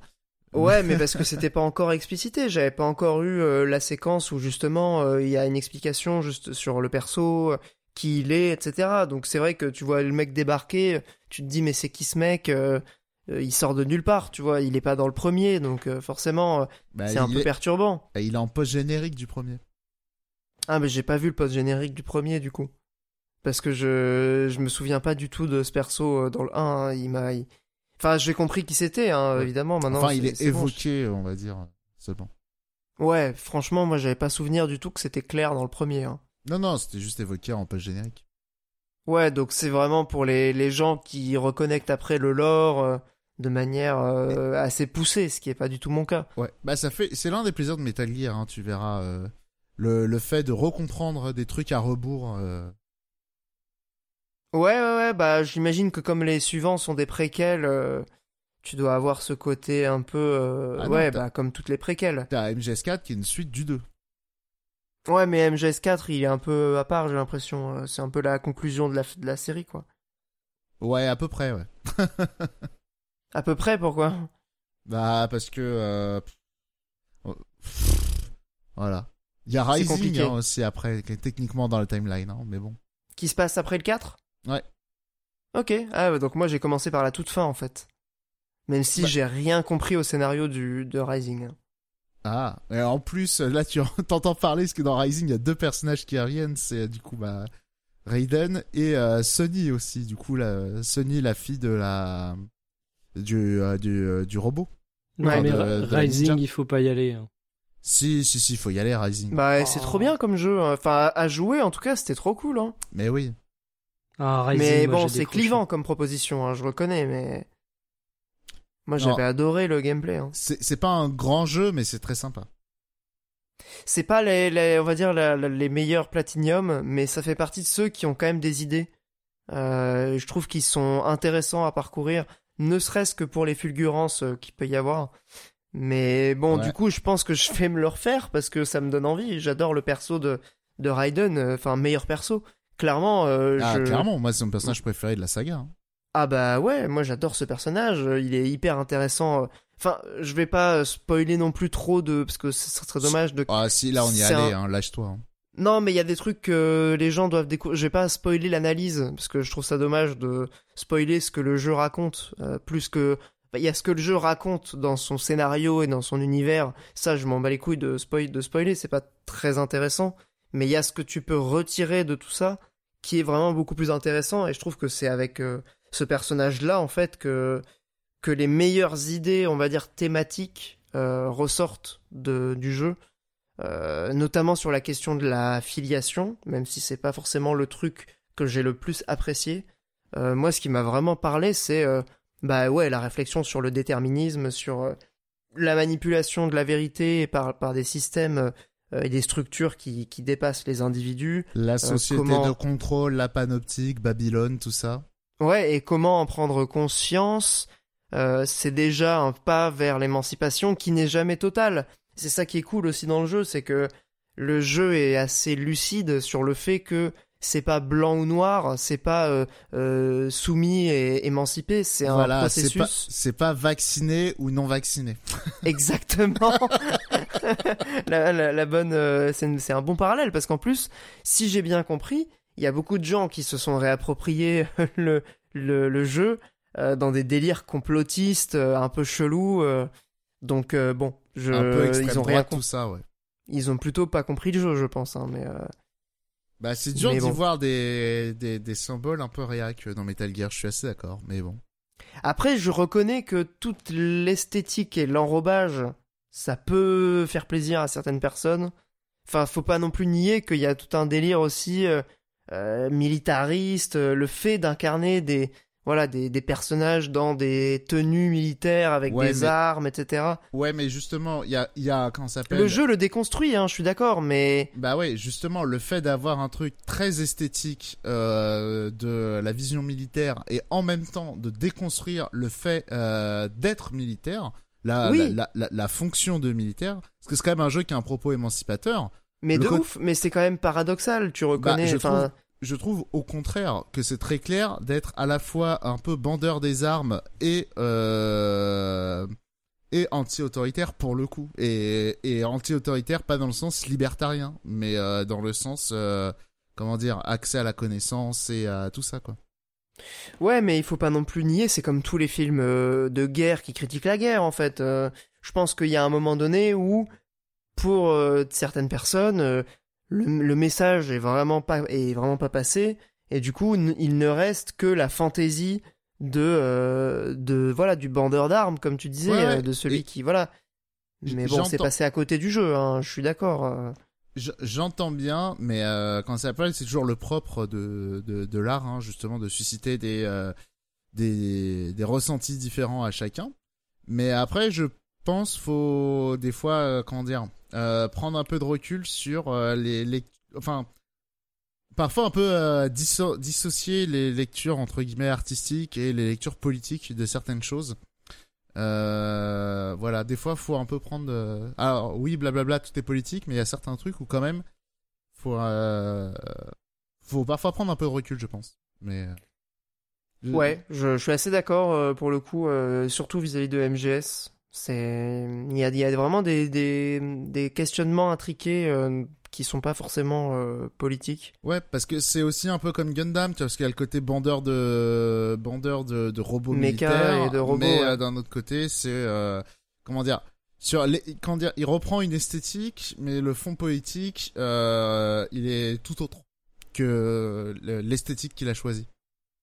Ouais, bah je, je pense, en tout cas de mon interprétation, que Metal Gear Solid c'est ça aussi. Mais peut-être qu'encore une fois, c'est de l'ordre de l'interprétation personnelle, subjective. Euh, J'irai pas jusqu'à me risquer à une analyse politique. C'est vraiment pour moi un jeu qui est qui est très euh, qui très dense dans ses thématiques. Alors euh, pas dense forcément dans dans le la durée du jeu, hein, parce que c'est pas très long.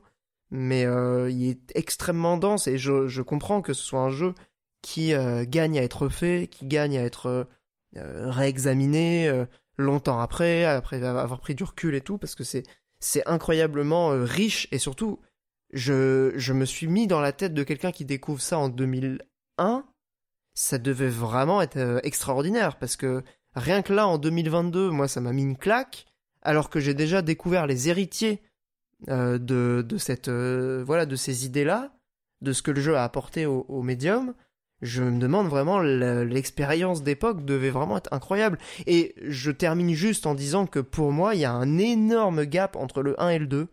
Euh, Enfin, c'est. Pour le coup, il n'y a vraiment pas de débat pour moi. Le 2 est mille fois meilleur que le premier. Merci Euh, bien. Je trouve que le premier est, est intéressant. hein. J'ai quand même pris plaisir à, à le découvrir, mais c'est incomparable avec le 2.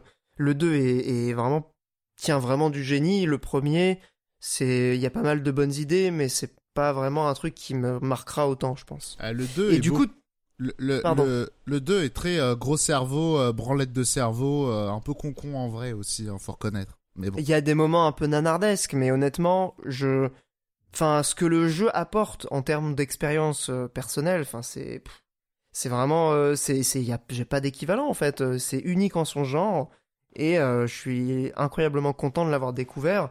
Et tout le monde me dit que le 3 est mieux, alors euh, si le 3 est encore meilleur, euh, je ne demande qu'à voir ça. Donc ça sera mon, mon prochain, euh, prochaine exploration de Metal Gear Solid dans peu de temps. Bla- Euh, je fais une petite pause et après Ouais. j'enchaîne sur le 3, ouais. blague à part, un petit Zoé 2 entre les deux, c'est pas non plus euh, à rejeter. Ok. Bah surtout qu'il est sur euh, PS4, donc why not? Ce sera tout pour la partie chronique jeux vidéo. Je vous propose de passer vite fait à nos recommandations culturelles, juste après la petite musique.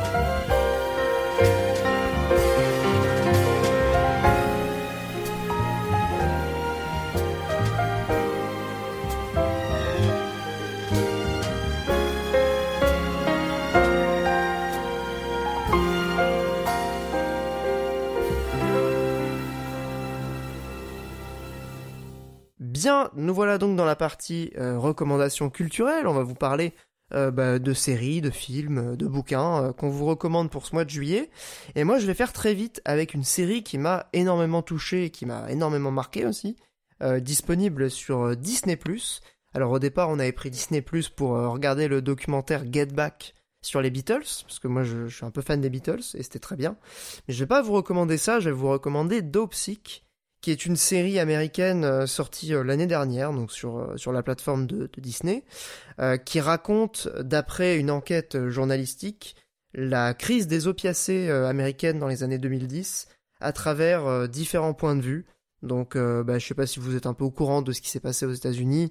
Euh, il y a certains labos pharmaceutiques qui ont euh, euh, inventé ou qui ont promu des nouvelles, des nouveaux opiacés, donc bah, des dérivés de la morphine en fait, hein, et de l'héroïne, donc tous ces, ces, médicaments antidouleurs extrêmement puissants qui procurent évidemment des addictions extrêmement puissantes aussi, et donc notamment un laboratoire, Purdue Pharma, qui a euh, menti euh, délibérément sur euh, le, niveau d'addiction que pouvait susciter son, son médicament, l'oxycantine, qui a embauché des, des, centaines de commerciaux pour vendre ce médicament aux médecins en faisant croire qu'il n'était pas qu'il n'était pas addictif et donc en le en ayant aussi par ailleurs corrompu le label pour avoir un label de dangerosité très faible ce qui a incité les médecins euh, à, prescrire ce médicament de manière euh, déraisonnable. Donc, euh, bah, c'était on prescrivait ce médicament pour des, maux de tête, des douleurs dentaires. on parle quand même d'un médicament qui est deux fois plus puissant que l'héroïne en termes d'addiction et, et de, de, puissance euphorisante. Donc c'est c'est pas du tout anodin et ça a quand même provoqué ce médicament 500 000 morts aux États-Unis entre 2000 et 2020. Donc euh, c'est quelque chose de vraiment énorme, c'est un, un, véritable crime contre l'humanité qui a été commis euh, par ce laboratoire et par, euh, par d'autres hein, d'ailleurs qui ont suivi. et la série est absolument géniale parce qu'il y a à la fois le côté documentaire qui est très rigoureux et très bien fait et, et des personnages qui sont hyper attachants. En fait on se concentre beaucoup sur les, les conséquences. Il y a les deux points de vue en fait, il y a le côté Big Pharma et il y a le côté médecin, usager. Euh, ça se concentre sur des petites villes qui ont été vraiment ravagées par euh, cette épidémie de, dépendance aux opiacés. Donc euh, ouais, non, gros coup de cœur pour Dopsic. pour moi, c'est un 9 sur 10. Hein. C'est pas souvent que je mets 9 à des séries. Donc ouais, je recommande très chaleureusement cette série. C'est un, en plus, c'est une mini-série en 8 épisodes et il n'y a pas de suite. Donc bon, c'est pas un engagement trop trop long. Donc voilà, je recommande Dopsic sur Disney+. Je passe la parole à Monique. Ouais, euh, bah moi aussi, un reco très très rapide. Euh, globalement, la, la recommandation c'est euh, France.tv. Voilà, on a tendance à sous-estimer euh, ce qu'il peut y avoir euh, là-dessus, là-dessus. Notamment gratuit du coup. Gratuit, il faut créer un compte, tout ça. Mais donc déjà, vous pouvez retrouver le Tour de France. Voilà, c'est formidable. TG. On s'en bat les couilles. Mais non, bref, non, la, recommandation, c'est les, les qui sont arrivés euh, récemment. Euh, je crois pas qu'il y a la date de quand ça sort, mais en tout cas, euh, bon bah allez-y quoi. Parce que du coup, on peut retrouver deux films de Satoshi Kon, euh, Paprika et surtout Tokyo Godfather que j'ai revu euh, masterclass. Ouais. Masterclass de ouf. Masterclass de ouf. Voilà, mais aussi Steam Boy, mais aussi Skycore, aussi qui est la petite peste. Voilà, apparemment ils sont le reste est très bien, mais je connaissais euh, surtout Paprika et Tokyo Godfather. Donc euh, voilà, euh, foncez là-dessus.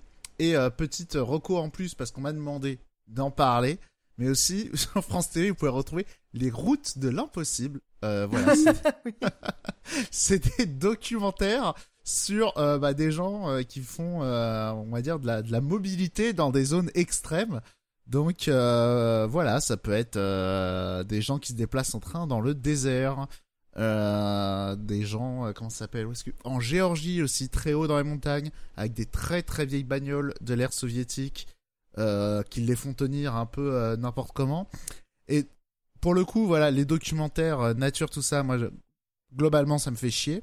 Et même les documentaires où on filme des, des musées, des trucs pourris comme ça là, ce que j'aime en tout cas, c'est que voilà, c'est quand on met un peu de l'humain dedans, on met un peu du quotidien et, euh, et c'est un peu aussi une ode au génie humain. Voilà comment euh, les gens. Il y a un côté euh, aventure aussi qui est pas mal, je trouve, dans ces trucs. Ouais. C'est l'aventure, quoi. Alors, j'ai une vraie question. Est-ce que c'est redoublé? Est-ce que tu entends les voix anglaises avec un doublage français? Euh, ouais, c'est redoublé parce que bah, c'est souvent dans des régions du monde où euh, bon.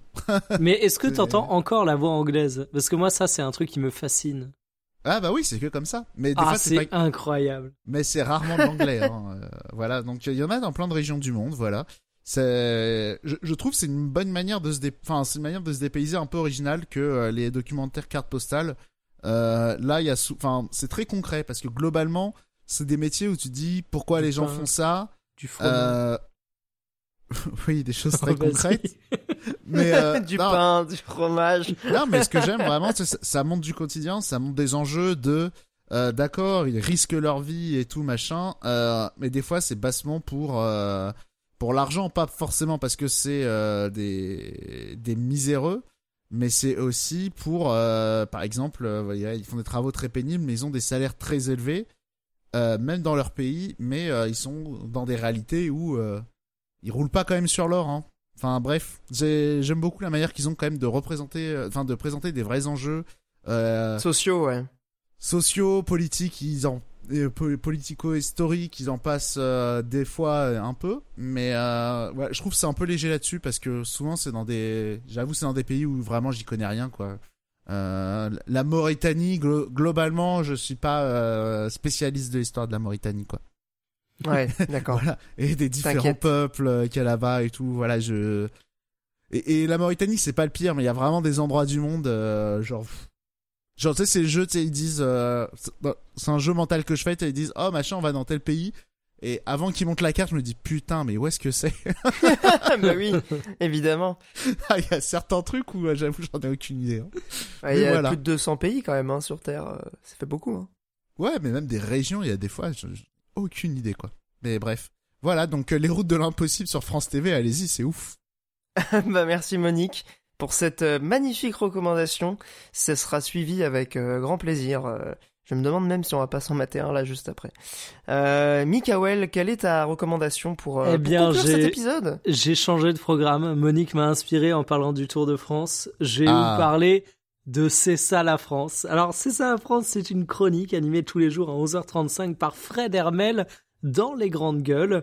Et je vous donne yes. quelques noms des chroniques, mais par exemple, Printemps des cimetières, respecter les morts, c'est ça la France. Ou alors, vivre le deuil de son animal de compagnie sans demander un jour de congé, c'est ça la France. Oh putain La journée de solidarité dans le pays le plus social du monde, c'est ça la France. Et pourquoi je vous en parle Euh, C'est sûrement la chronique la plus boomer réac que j'ai entendue de ma vie. Allez écouter les podcasts, c'est absolument fabuleux. Et euh, j'ai fait un tweet là-dessus ce midi. Je crois que tu l'as vu, Monique de mémoire, tu l'as liké. Mais j'avais la radio sur RMC ce midi, j'allais me chercher à bouffer, donc je l'ai écouté deux minutes et le C'est ça la France de ce midi était sur euh, le fait qu'on a de moins en moins d'élèves qui passent des épreuves de grec ancien et de latin au bac. Et du coup, Fred Hermel nous expliquait que c'était un désastre civilisationnel.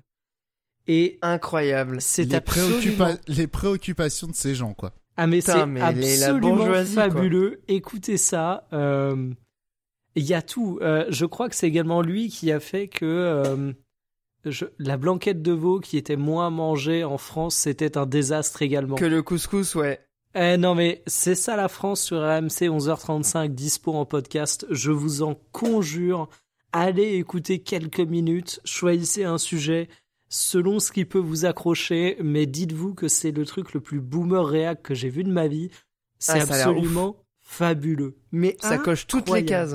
Tu veux faire des J'en clichés, vois, j'en vois un pas. là sur YouTube. Pokéball, tataki, burger partout dans nos restos. C'est pas ça la France Ah ouais, non, mais le, c'est ça la France, et t'as tout, tu vois, genre, réapprendre à bien écrire sans correcteur d'orthographe, c'est ça la France. t'as vraiment le côté boomer et réac, et ça, c'est la- la absolument incroyable. Le, le combo Génial. est savoureux. Bon bah merci euh, Mikael pour cette recommandation euh, savoureuse. ces gens-là ont le droit de vote, hein. Gardez ça en tête. Ouais, c'est ah, non mais ça Eh, ça me fait bader par contre. hein. 2504, finito, hein. la carte électorale, c'est ça la France. Allez, je vais le lancer après. Ah mon dieu.